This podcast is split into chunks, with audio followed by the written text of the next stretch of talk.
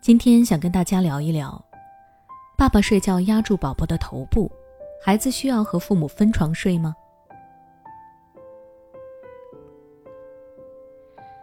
前段时间我在网上看到这么一条新闻：江苏南通一位爸爸在睡觉的时候翻身，不慎压住了一起睡觉的孩子头部，孩子被压住后不断的挣扎，在情况极其危险的时候，睡在一旁的双胞胎哥哥将妈妈踹醒，妈妈醒后发现了，立刻把丈夫喊醒，被压住的孩子这才得以解救。相信新闻里的家长也没想到。自己差一点因为睡觉这样的日常小事而酿成了一场悲剧。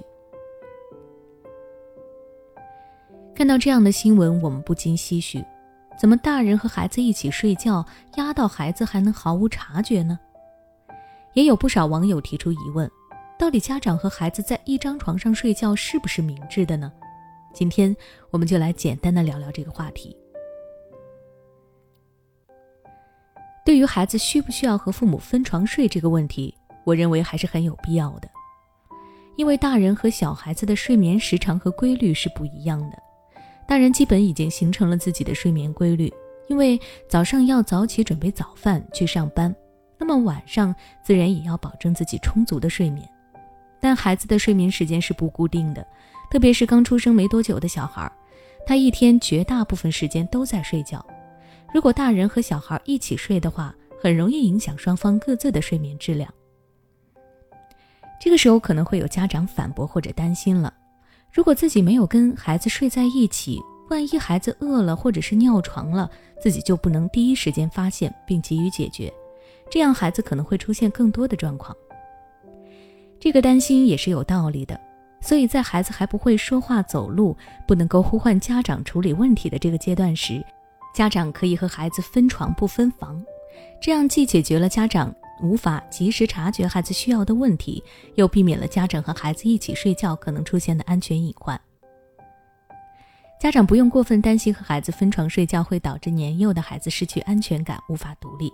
只要让孩子独立睡觉的时候做好这些准备工作。第一，对于分床不分房一事来说，你可以从小就让孩子独立的睡婴儿床。让孩子一开始就习惯自己一个人睡觉的感觉，然后把婴儿床放在大人的房间里，这样小宝宝一有什么状况，你也能够立马发现。第二，引导孩子独立睡觉。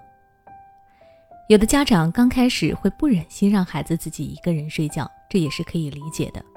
但一直让孩子和父母睡在一块儿，会不利于孩子的成长。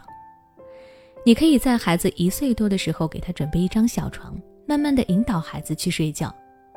刚开始哄睡的时候，一定要在孩子身边陪伴着，不要一下子就让孩子有了分离焦虑。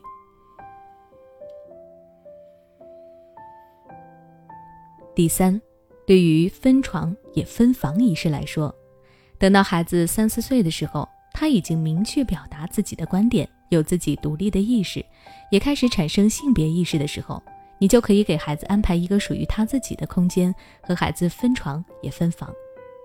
要和孩子分房，这个难度可能会比引导孩子独立睡觉要高，这是父母和孩子的必经之路。我希望家长们该坚决的时候就要坚决，多鼓励孩子。刚开始几天可以适当的陪伴孩子，后面再慢慢放手，让孩子学会独立。最后，要让孩子接受一个人睡觉。家长自己不能过分冲动和着急，我们要一步步的引导孩子，给孩子时间去适应。当然了，就算孩子和自己分开睡觉了，家长也不能够掉以轻心，睡觉不要睡得太沉了，至少在孩子出问题的时候能够马上的反应过来。那今天的分享到这里就结束了。如果你想知道关于孩子睡觉的更多知识，欢迎关注我微信公众号“学之道讲堂”。回复关键词“睡觉”就能获取相关教育知识了。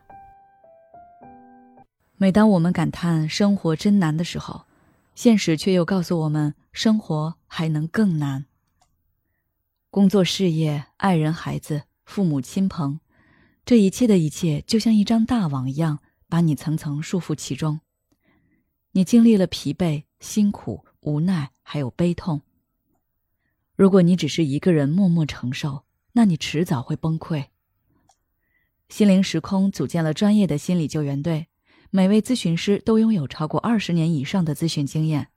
只要你需要，我们就在。微信关注“心灵时空”，后台回复“咨询”就可以体验十五分钟心理清诊了。